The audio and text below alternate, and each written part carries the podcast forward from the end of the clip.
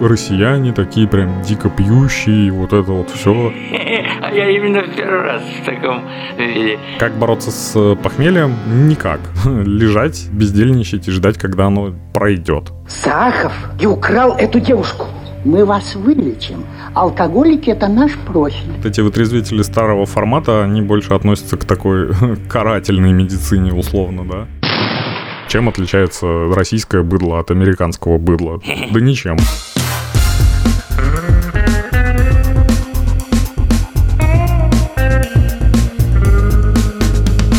Пива, пожалуйста. Всем привет! Я Олег Короткий, журналист и домашний пивовар. Вы слушаете подкаст «Два пива, пожалуйста». Подкаст о пиве, технологиях его производства и культуре его потребления. Если вам нет 18, немедленно выключайте. В этом сезоне у подкаста есть спонсор – компания Zip Service. Компания импортирует в Россию сырье для пивоварения, солод, хмель и дрожжи. И надеюсь, что в свете известных событий им удастся успешно решить все навалившиеся проблемы. Мы обязательно поговорим об этом бизнесе в одном из следующих выпусков.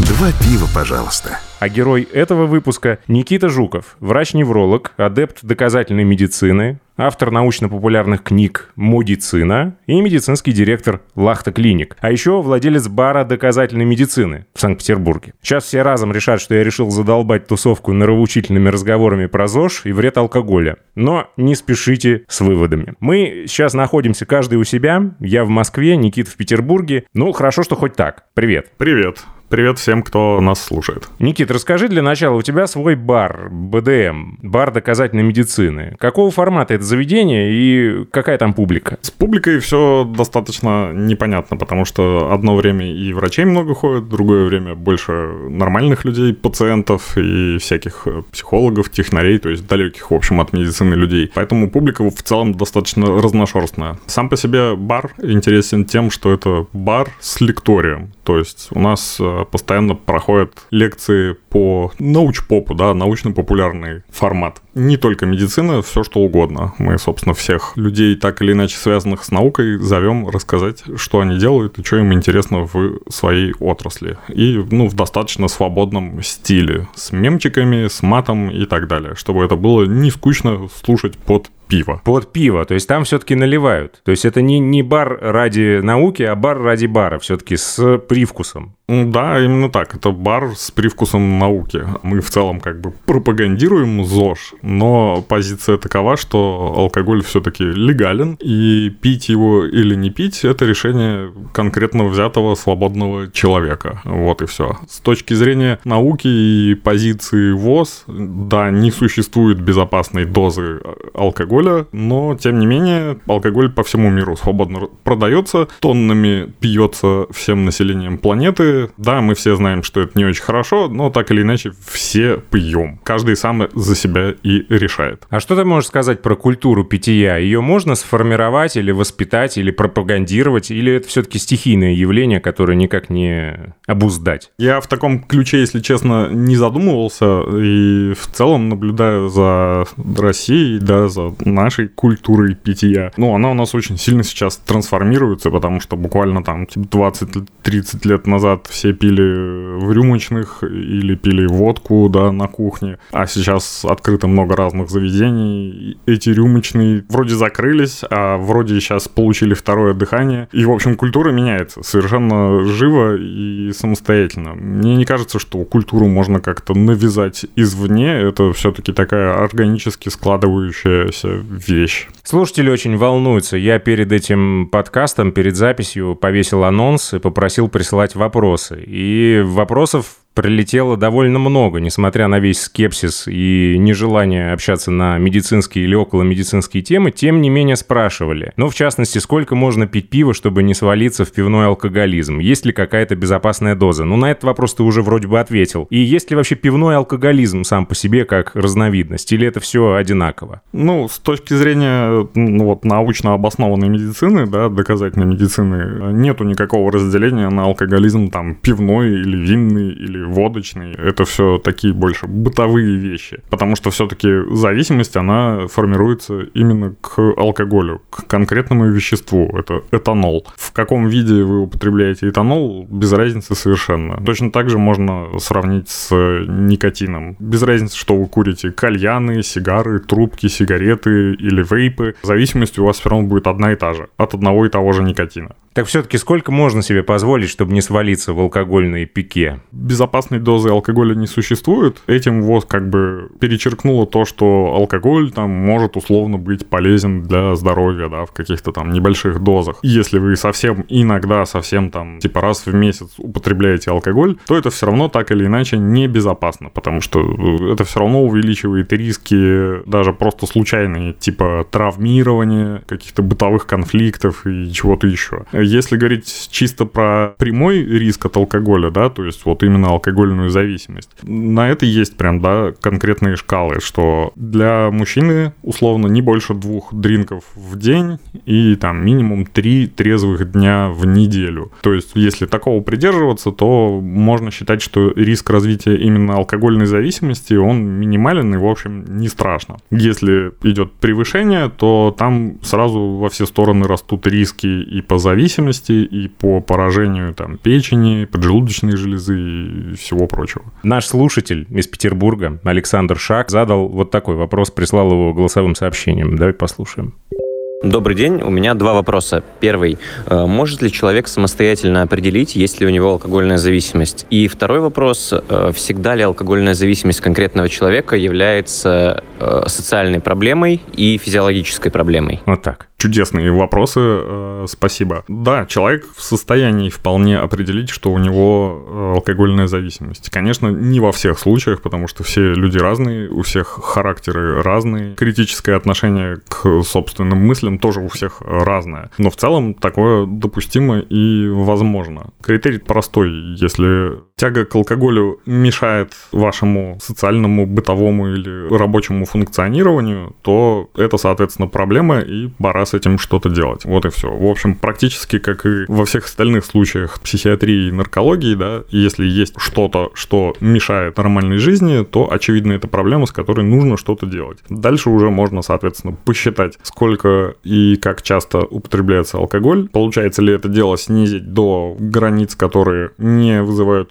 зависимость. Если получаются, то, в общем, прекрасно. В принципе, можно на этом остановиться. Если не получается или непонятно, как это сделать, то добро пожаловать к наркологу и или психотерапевту. Насчет проблем физиологических и социальных. Если честно, не до конца понял вопрос. Всегда ли алкогольная зависимость является социальной и физиологической проблемой? Имеется в виду, наверное, что если вдруг э, есть такой персонаж, который выпивает каждый день и довольно долго, но его ни в социальном, ни в физиологическом плане это никак не беспокоит, и надо ли считать это алкоголизмом? Вот в чем, наверное, вопрос, как мне кажется. Ну, мы такого человека не сможем считать алкоголиком, да, то есть больным именно алкоголизмом, если это не вызывает проблем, и, собственно, он не доходит до врача, и ему не ставят такой диагноз. Поэтому, как бы, мы это и не назовем алкоголизмом. То есть, если мы возьмем какого-то человека, который, условно, каждый день выпивает две стопки коньяка перед сном, но это происходит прям каждый день без там трезвых дней неделю. Если мы будем смотреть на шкалы, то да, у человека очевидно алкогольная зависимость, если это происходит достаточно долго, больше полугода хотя бы. Возьмем с запасом типа два года так происходит. Но он, допустим, соматически абсолютно здоров, то есть, ну, его не беспокоят там проблемы с печенью, поджелудочной или там артериальным давлением. Эти две стопки коньяка э, перед сном не влияют на его работоспособность или там возможность отдыхать, проводить время с семьей или как-то еще социально взаимодействовать действовать, то в целом, да, можно сказать, что с этой точки зрения это не совсем прямо так, чтобы вот алкоголизм. Но я бы тут, конечно, поостерегся так это прям называть, потому что это очевидное выпрашивание, типа, а скажите, пожалуйста, да, что вот можно там, да, каждый день по рюмашке коньяка бахать, и если проблем не возникает, то это типа не алкоголизм. Вроде даже это не слушателю самому нужно, а как бы чтобы жене его показать, да, смотри, видишь, доктор сказал, что можно, отстань, вот, продолжаю пить. Отлично. Ну вот да, да, в таком варианте. Тут основная проблема в том, что никто никогда не скажет, в какой момент вот такое употребление трансформируется в какое-то злокачественное условно, да. То есть два года, допустим, человек ежедневно две рюмки коньяка перед сном выпивает, а потом в какой-то момент ему вдруг показалось, что что-то маловато, да. И он уходит там в голодный запой на месяц, понимаете? Риск-то был, вот был, да, два года, собственно, употребления такого. Теперь к следующему вопросу от слушателя Сергея С. Сила рабочего графика получается каждый второй месяц детокс длительностью месяц. Но в свободный месяц начинается трэш, угар и всякое прочее. В среднем 5-6 порций каждый день, в барах доходит до 23.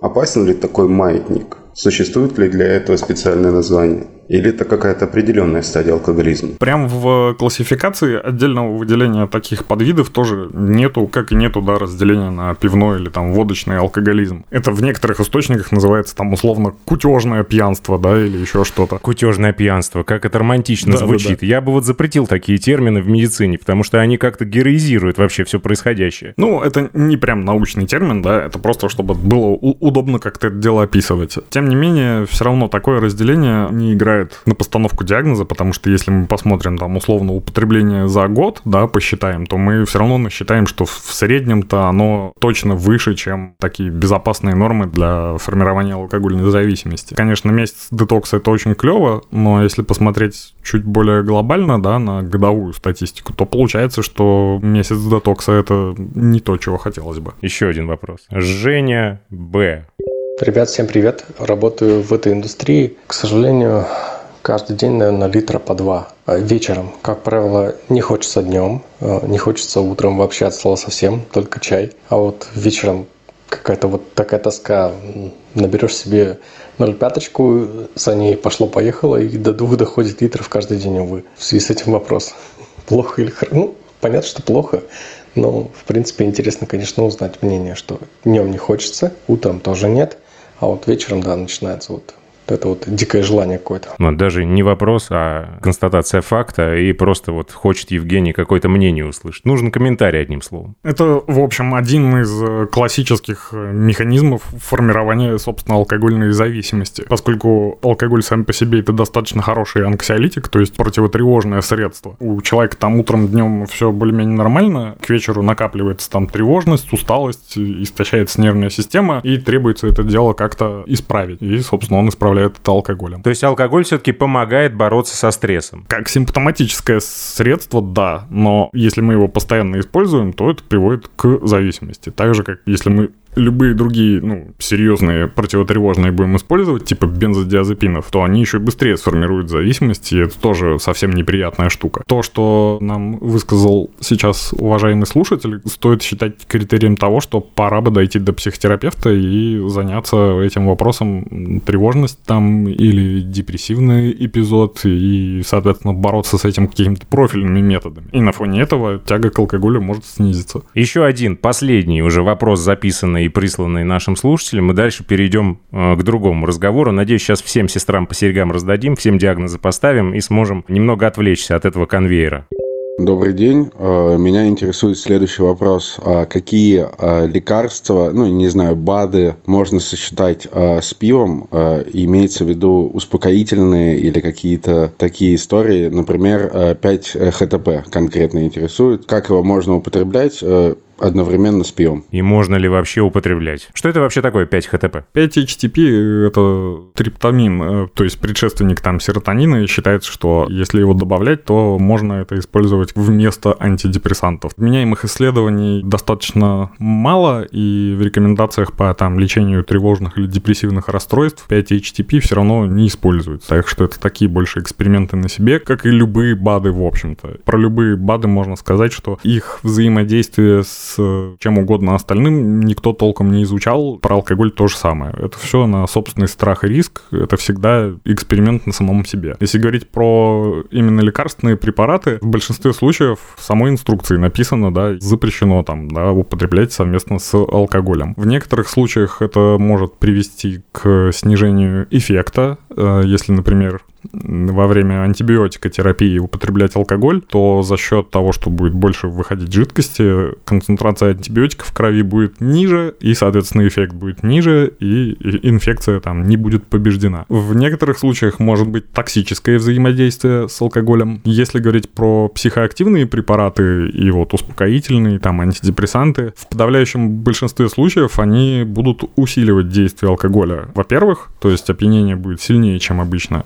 Во-вторых, это может быть парадоксальное опьянение. Это когда человек там может от небольших даже доз алкоголя получить э, всякие неприятные вещи, типа потери памяти или даже галлюцинации или агрессивного там аффективного поведения, которые в остальное время ему не свойственны совершенно. Ну, то есть будет совсем другой эффект от алкоголя, не такой, как обычно. Про те же успокоительные и психоактивные препараты, у них тоже может снижаться эффект тоже за счет вот этого диуретического эффекта алкоголя. То есть, условно, там антидепрессанты, они в головном мозге накапливаются, но если обильно это сдабривать алкоголем, то накопление будет идти хуже, они будут условно вымываться из нервной системы и меньше работать. Может случиться там рецидив или не будет вообще нормального эффекта. Когда-то пиво прописывали пациентам в качестве лекарства, например, от дистрофии. На твой взгляд, это вообще лютая дичь или все-таки нет? И что можно лечить пивом, кроме похмелья? Ну, слушайте, когда-то и кровопускание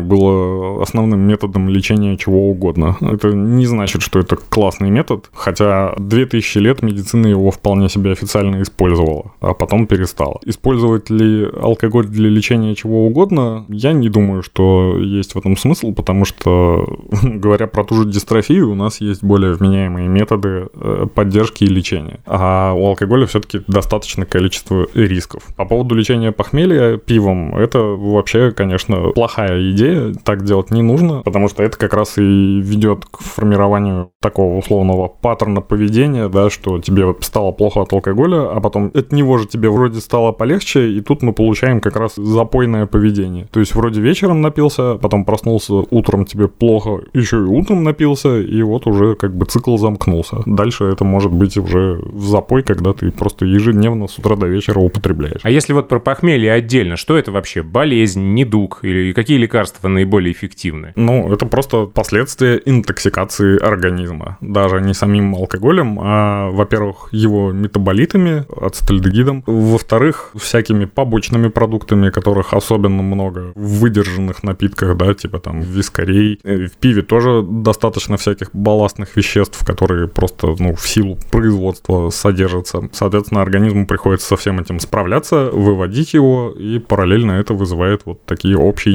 неприятные вещи. Как бороться с похмельем? Никак. Нету каких-то препаратов, которые реально помогают ускорить прохождение похмелья. Все эти янтарные кислоты, антипохмелины и прочее, это все, к сожалению, фантазии. Помочь себе можно чисто симптоматически, да, то есть если там болит голова, принять ибупрофен и, собственно, лежать, бездельничать и ждать, когда оно пройдет. Ты в своей книге пошутил про врача похмелье. Очень хорошее слово. Ну, это все-таки фантазийная специальность. Но была бы довольно востребованная на самом деле. К наркологу, может быть, просто стрёмно обращаться, а тут вроде пришел похмелье, похмелил тебя там, я не знаю, привел в чувство. У нас в России в целом распространены такие истории, да, что типа вот после э, пьянки при похмелье чем-то прокапаться, витаминками там, янтарной кислотой. И, в общем, таких услуг достаточно. Даже не только в там Питере, Москве, в других городах тоже. Ну, то есть есть прям целые клиники, которые на этом специализируются, да, что можно приехать туда, тебя вроде как откапают, и тебе станет полегче. Это все абсолютно не научно, и это просто, ну, вот такие фантазии и развод на деньги. Это все фигня абсолютно. В 2011 году в России закрыли все вытрезвители, а в 2019 вроде бы вернули, но пока только на бумаге, насколько я понимаю. Как ты оцениваешь работу и, что самое главное, методы этих заведений? Под холодный душ ставят пациента и приводят в чувство таким образом.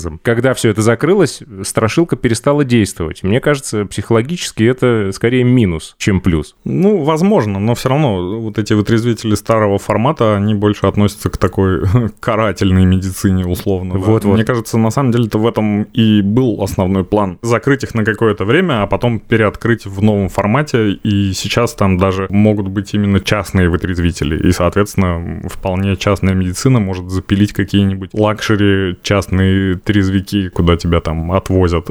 Не знаю, чем там будут заниматься, посмотрим. Мы тоже в сети клиник изучаем эти возможности и, может, тоже как-то впишемся. Сейчас я просто думаю, что это начали возвращать, потому что, очевидно, есть потребность пьяных людей увозить не просто в полицейский участок, да, а в какое-то более щадящее, скажем, место. Не знаю, насколько это в реальности необходимо. Все-таки у нас так или иначе культура меняется немножко нашего населения. Я, конечно, не такой уж ходок по ночным заведениям последние лет 10 в силу уже, наверное, возраста и занятости. По-моему, не так уж много сейчас прям вот пьяных людей с улиц полицейские куда-то забирают. Возможно, дело просто в Петербурге, а на периферии нашей страны все хуже обстоит. Не могу более детально прокомментировать.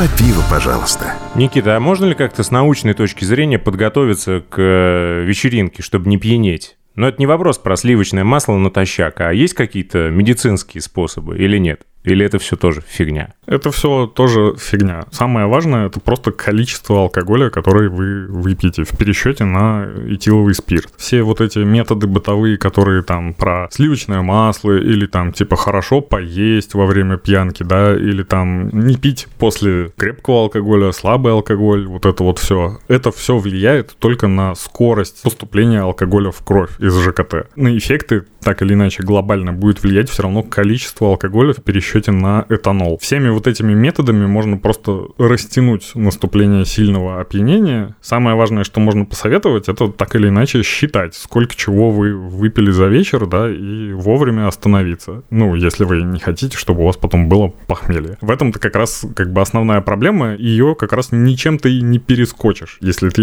не будешь следить за тем, сколько и чего ты пьешь, то ты напьешься. Это логично совершенно. За русскими застольями обязательно считается правильно, ну, много есть. Это тоже замедляет просто всасывание алкоголя в кровь, но это делает огромную-огромную проблему, что на фоне большого количества еды алкоголь всасывается медленнее, человек, соответственно, пьет больше, и он может выпить, ну, прям токсическую дозу, опасную для себя, и не заметить этого, потому что она будет медленно всасываться. Если посмотреть на статистику смерти от, там, от токсического, от алкогольного отравления это происходит, когда люди много ели. Именно. Это не никогда на голодный желудок, потому что если ты пьешь на голодный желудок, алкоголь быстро сразу всасывается, ты быстро пьянеешь, и ты просто не успеешь напиться до токсической дозы. Ну, тебя просто отключат. А за плотным ужином, да, и там с большим количеством жирной пищи, и там вот с каким-нибудь сливочным маслом или там интрасгелем, алкоголь будет просто медленнее всасываться, ты будешь пить его больше, но он рано или поздно всосется в кровь, и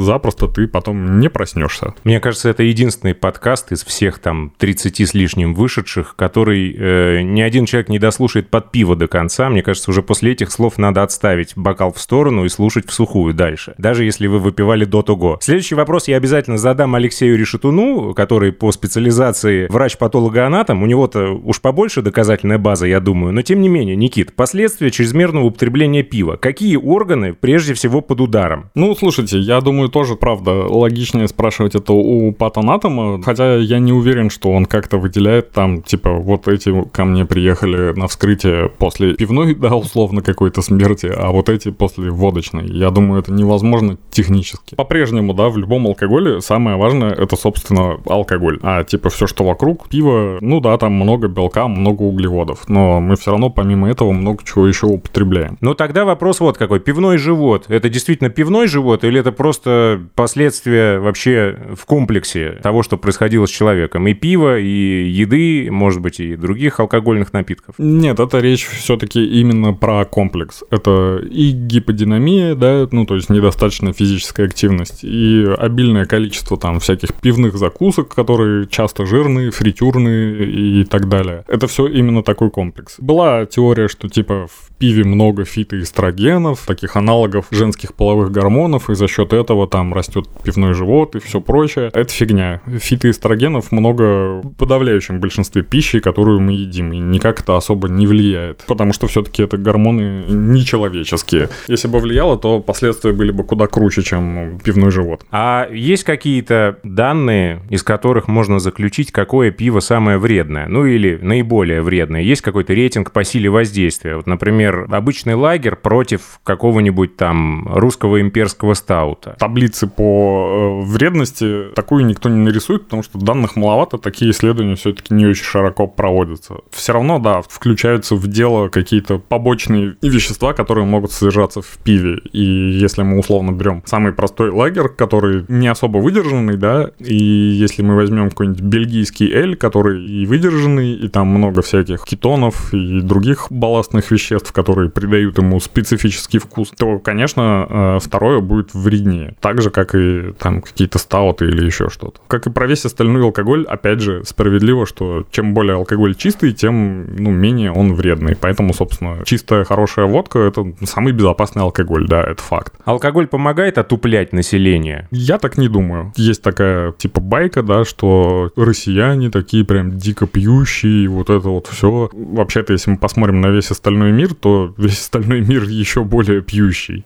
Франция, Испания, Италия на вине сидят, Англия на виски пиве, Германия, Чехия на пиве. Ну, в общем, на, на любую страну можно такое найти, и если мы там будем пересчитывать потребление алкоголя, то Россия там далеко не в самом топе. Это во-первых. А во-вторых, какие тут можно делать выводы про отупление населения? Статистика особо не коррелирует, условно. Мы, в принципе-то, про тупость населения мало что знаем, потому что тоже статистические и социологические исследования в эту сторону особо не проводятся. Ну, чем отличается российское быдло от американского быдла? Да ничем, просто там у американского есть пикап за 3000 долларов, и все. Ну, но там реднеки, они такие же идиоты. Как ты оцениваешь идею бороться с алкоголизацией путем сухих законов? Решает это проблему или нет? Да нет, конечно. Это все приводит только к бутлегерству, серой зоне, да, и черному рынку. Поэтому это все бессмысленно, и это абсолютный популизм. Если мы посмотрим на исторический опыт, много было такого опыта, да, когда вводились сухие законы или какие-то ограничения, и они не приводили ровным счетом ни к чему вообще. Только к теневому рынку и, соответственно, косвенным даже ущербом, ну, в виде недополучения налогов условно. Поэтому я считаю, что это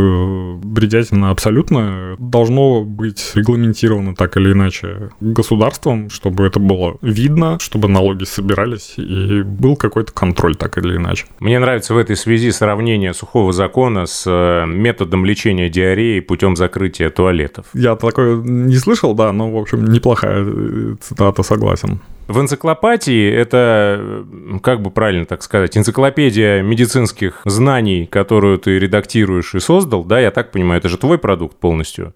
Да, да. А в энциклопатии написано, что если бы алкоголь открыли только сейчас, его с вероятностью 100% запретили бы во всем мире.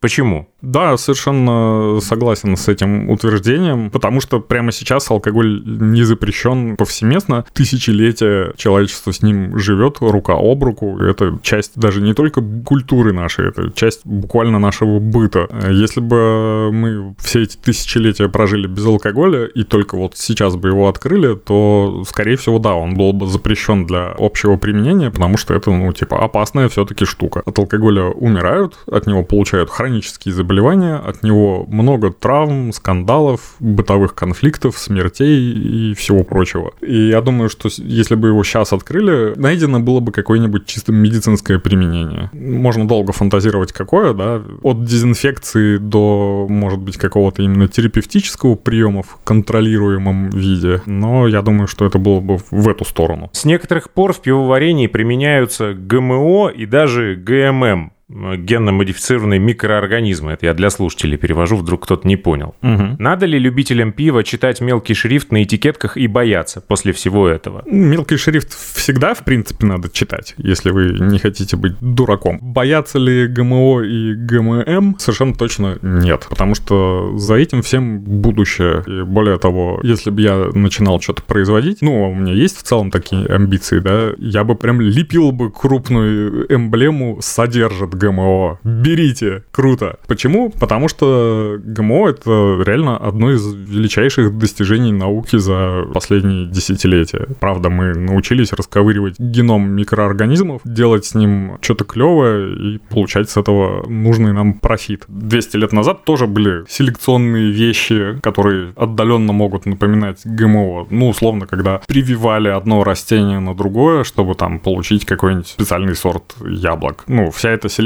это тоже генно-модифицированная условно. Ну, по-другому. Сейчас мы умеем это делать прям ручками, прям в генах, и это безусловное добро. Ты занимаешься спортом? В целом, да. Последние несколько месяцев у меня э, перерыв из-за жизненных, скажем так, обстоятельств. Но несколько месяцев назад я активно занимался спортом. Три раза в неделю зал, качалочка, пару раз в неделю на большой теннис. Пиво для спортсменов в качестве изотоника – это норм или это бред очередной? Тоже был такой у меня вопрос, я это дело изучал. Какая-то новость была, то ли про Олимпийские игры, то ли про какой-то чемпионат мира, что там немецким спортсменам выдавали пиво как изотоник. Причем безалкогольное, что самое интересное. Я вот это прям четко запомнил. И, собственно, в этом-то как раз и ответ, что да, если это безалкогольное пиво, и оно вполне сбалансировано по кислотно-щелочному балансу, да, и там по количеству минеральных веществ, то, в общем, почему бы и нет, господи. Если оно по характеристикам похоже на изотоник, ну хорошо, пусть это будет такой изотоник, а не какой-нибудь Powerade. Есть разные способы производства безалкогольного пива. Один из наиболее доступных – использование специальных дрожжей. Например, ферментис Совбру LA01. Напомню, что спонсор подкаста – компания Zip Service, официальный дистрибьютор дрожжей ферментис в России. Я где-то читал, но точно не в твоей книжке, что микробиота кишечника пьющего человека содержит какие-то особенные микроорганизмы, которым нравится бухать вместе с хозяином. И что когда якобы он решает резко завязать, то они начинают в буквальном смысле отравлять его жизнь. Это правда или миф? Я думаю, что это очередное оправдание для того, чтобы там бухать постоянно. По поводу микробиоты в теле человека все еще до сих пор не определенно, потому что у нас натурально килограммы этой чертовой микробиоты микробиоты, там миллиарды всяких разных бактерий, вирусов, и реальные их какие-то проявления и действия мы только-только-только изучаем. Ну, там, условно, там совершенно точно мы можем сказать, что некоторые бактерии в кишечнике могут синтезировать витамины, и типа это клево. Некоторые бактерии могут выжить после самых ядреных антибиотиков и пытаться захватить весь кишечник. Это типа кластридий, да, после антибиотикотерапии могут вызвать псевдомембранозный колит, потому что умерли все, кроме них, и они захватывают ваш кишечник. И лечить это все равно надо тоже антибиотиками, а не какими-то там лактобактериями из кефира. Все остальные вещи про микробиоту, это пока все-таки такая достаточно большая спекуляция, потому что мы не знаем, как это проверить до сих пор. Есть какие-то отдельные исследования, что может вот возникать так. Это все сложно. Также есть э, сведения про эндогенный алкоголь тоже от микробиоты. Типа такое редкое состояние, когда человек пьян сам по себе,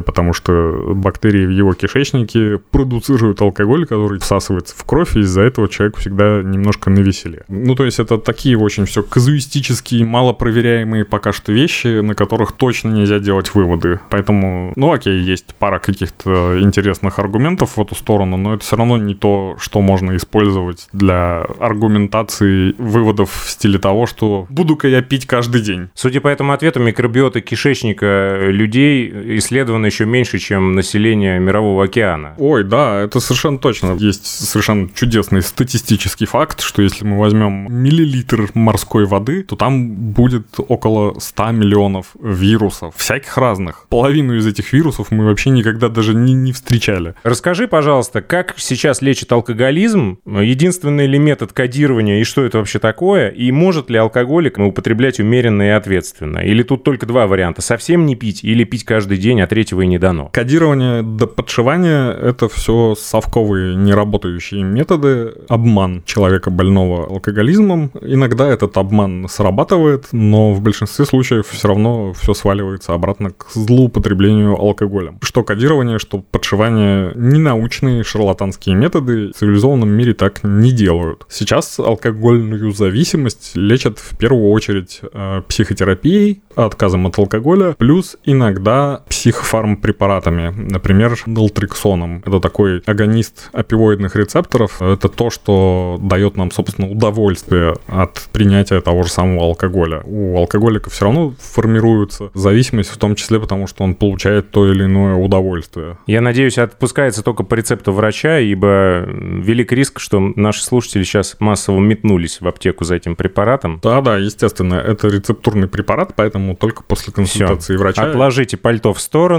э, про- Оставайтесь, дослушайте до конца, не торопитесь никуда. Можно ли э, употреблять умеренно и ответственно, или только отказ полностью и навсегда? Но если мы говорим про то, что уже развилась именно прям алкогольная зависимость, то это все-таки, ну, прям полный отказ, длительная психотерапия, и потом, где-нибудь там, может, лет через 10 абсолютно полной компенсации и ремиссии, наверное, можно будет нормально употреблять. Если мы ставим диагноз, начинаем лечение, это все-таки полный отказ, потому что иначе не сработает. Да. Не весело. Были публикации в связи с э, пандемией коронавируса про воздействие пива на коронавирус. Я так понимаю, что не надо даже это комментировать. Ну да, Э, наверное, алкоголь как-то взаимодействует с коронавирусом или со всем остальным организмом. Но как? На позитивной ноте, наверное, закончим. Какие витамины есть в пиве и стоит ли делать упор на этот напиток для профилактики авитаминоза? Потому что я слышал и такую мотивацию, почему бы нам сегодня не выпить? Весна, а витаминоз нужно пополнять запасы витаминов в организме. Какого-то запаса витаминов в организме попросту не существует. Они должны все время поступать в наш организм. Коли уж мы живем в цивилизованном обществе и у нас есть даже интернет, то, скорее всего, что ваше, что мой рацион питания содержит достаточное количество витаминов. Ну, если мы не придерживаемся какой-нибудь хардкорной диеты, типа там сыроедения, или у нас нету каких-то серьезных хронических болячек, там вроде болезни Крона или другого, что помешает всосаться этим витамином. Во всех остальных случаях средний, да, умеренно здоровый человек, если он не голодает и более-менее разнообразно питается, ему точно хватает витаминов, и все эти весенние витаминозы — это тоже высосаны из пальца. Скорее, это какие-то психоэмоциональные колебания, связанные с, со сменой сезонов. И тут, опять же, добро пожаловать к психотерапевту. Ну, если боитесь, можете сначала к неврологу зайти, вроде меня. В пиве, да, могут содержаться витамины, может даже вся пачка витаминов группы В самых нам нужных. Речь как раз про всякие нефильтрованные живые пива и так далее. Конечно, там в пастеризованном, профильтрованном этого будет намного меньше. Использовать это как какое-то средство пополнения недостатка витаминов, ну, не стоит на это прямо рассчитывать. Лучше нормально питаться, да, можно запивать это пивом и думать, что мы съели тарелку нормальной еды, еще пивом полирнули, с витаминами все нормально. Вот так. Никит, спасибо огромное за уделенное время. Это было безумно интересно. Хоть и, наверное, с твоей точки зрения и выглядит как один большой файл опровержения всех идиотских мифов и поверий, но тем не менее я рад, что нам удалось собрать это в рамках одного подкаста для всех тех, кому эта тема не безразлична, и они смогут как-то одним махом найти ответы на вот эту груду вопросов, волнующих, безусловно, людей. Я надеюсь, что Никите удалось нас всех убедить в своей точке зрения. Медицинской, доказательной, а не околонаучной. Да, спасибо за беседу. Еще раз представлю. Герой этого выпуска Никита Жуков, врач-невролог, адепт доказательной медицины, автор научно-популярных книг «Медицина» и медицинский директор Лахта Клиник. А еще владелец бара доказательной медицины в Санкт-Петербурге. А где, кстати, находится бар? Я бы заглянул, когда буду. Некрасова 48, самый центр. Отлично. Я Олег Короткий. Счастливо. Всем пока. Два пива, пожалуйста.